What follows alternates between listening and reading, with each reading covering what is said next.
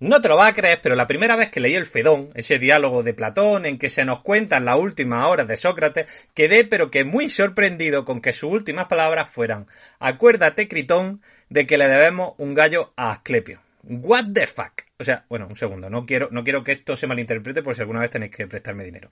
No es que me pareciera mal que se preocupara el pobre señor de devolver sus deudas, no que no soy Lannister, pero tampoco soy doctor en teoría monetaria moderna.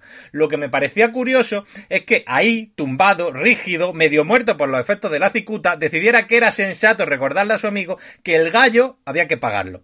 Pero es que, aun en el caso hipotético de que esas fueran de verdad sus últimas palabras, porque a Dios sabe cómo te pone la cabeza la cicuta, qué mal gusto el de Platón no embelleciendo el asunto. No han jodido. Imagina que va a ser uno de los filósofos más importantes de la historia y tus últimas palabras son dejé encargado medio pollo en el asadero del Enrique. Es que es un despropósito, vamos. Que el pobre Asclepio tendrá su fatiga y será un pequeño propietario como otro cualquiera. Sí. Pero en plena muerte del Mister, ¿de verdad es momento de ver si alguien se acordó de pagar al fabricante de las pelotas? El podcast de Dronte. El podcast de Dronte. Es que tiene un mal micro no es que el monte. Buenos días, buenas tardes, buenas noches. Yo soy Javi Jiménez y esto efectivamente es el podcast de Dronte, el programa de todos aquellos que no saben que Asclepio era un dios griego. Sí, el de la medicina. El tema del tema. Y es que efectivamente la tradición filosófica nos recuerda que el asunto del gallo de Asclepio viene a ser el último, un último signo de la piedad religiosa de Sócrates, que lo que le estaba diciendo a Critón era que había que poner un gallo, llevar un, sacrificar un gallo en nombre del dios Asclepio. Recordemos que a Sócrates lo condenan por corromper jóvenes y, y no creer en los dioses. En esas últimas palabras, muchos han creído ver un manotazo a mano abierta de Platón a los atenienses que, por acción o inacción, consintieron la muerte de su maestro, que en realidad pues tenía su corazoncito para el tema religioso. Hoy, sin embargo, Gregorio Luri me ha dejado muerto con un giro argumental que de verdad que no me esperaba. Según Luri, si hacemos una lectura atenta del final del, diálogo, recaemos rápidamente en que Sócrates habla del, gallo de Asclepio justo cuando los efectos de la cicuta le llegaban a la entrepierna. Cito textualmente para que no penséis que me estoy yendo yo por la rama. El gallo, nos dice Luri, es un ave solar que simboliza el despertar de la vida. Por eso mismo también es un símbolo erótico y como tal es frecuentemente representado en la iconografía griega. El gallo de Asclepio era un chiste. Lo que tenía Sócrates no era un sobrevenido ardor por sardar sus deudas, ni siquiera un brote de religiosidad. Lo que tenía era una erección de mil demonios.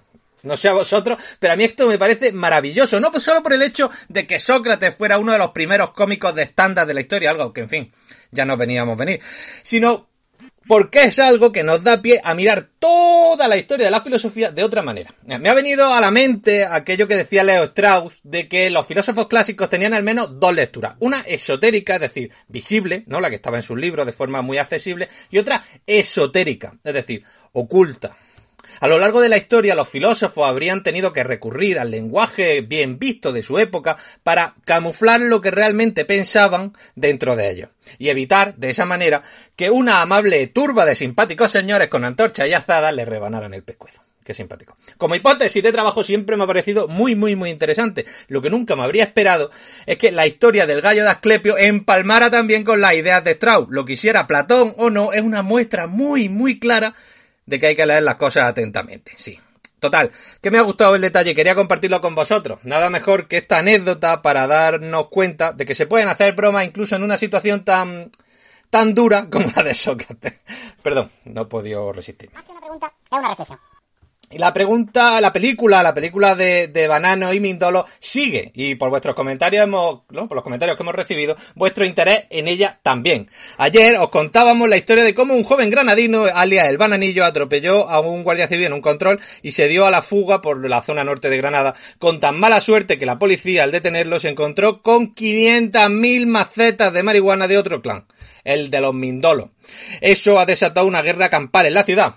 Y hoy tenemos con nosotros a La Galleta, una afamada miembro del clan de Cene, eh, que, en exclusiva espero que nos aclare lo que está pasando en ese rincón del sur de España. Muy buenas, gracias por estar con nosotros.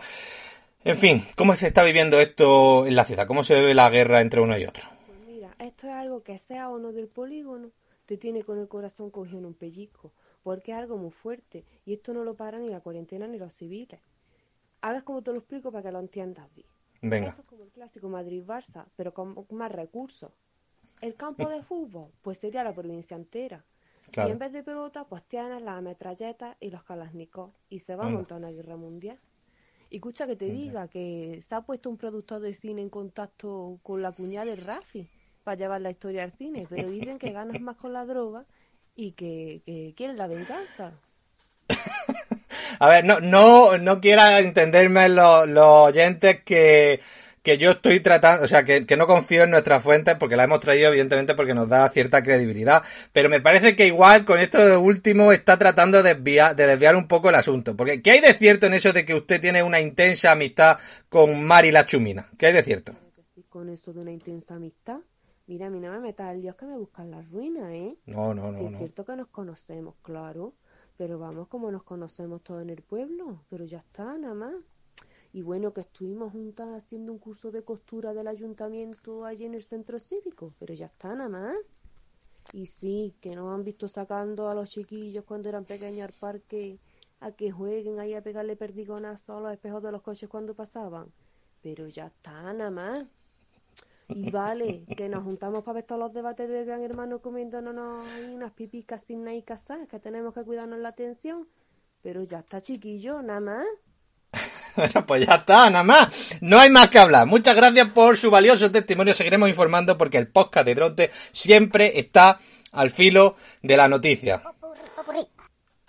Eh, y bueno, hoy es jueves y como todos los jueves tenemos a una colaboradora que es una fuera de serie. Doña Iria Reguera, madre de Serione y Calesi de nuestros corazones. ¿Qué es lo que nos trae hoy? ¿Qué es? Yo la verdad es que estoy sorprendida de que siga siendo capaz de sacar un podcast al día, no te voy a mentir. Yo también. Pero bueno, que yo no venía a eso, yo no venía a darte, venía a hablar del anime que me tiene enganchadísima. Se llama Haikyuu y podemos encontrar la primera temporada en Netflix. La verdad es que no soy una experta en anime y a mí me sacas de campeones de Sailor Moon y de Dragon Ball y me he perdido. Además es un género que suele tener cosas que me cirrían bastante, como una representación regular de las mujeres japonesas, rubios y de ojos azules, y el más absoluto desprecio por las leyes más básicas de la física. En este sentido, os lo digo desde ya, Haikyuu no ha inventado nada nuevo, cumple todo eso. Pero aún así, yo estoy muy enganchada y me he tragado la primera temporada en dos días.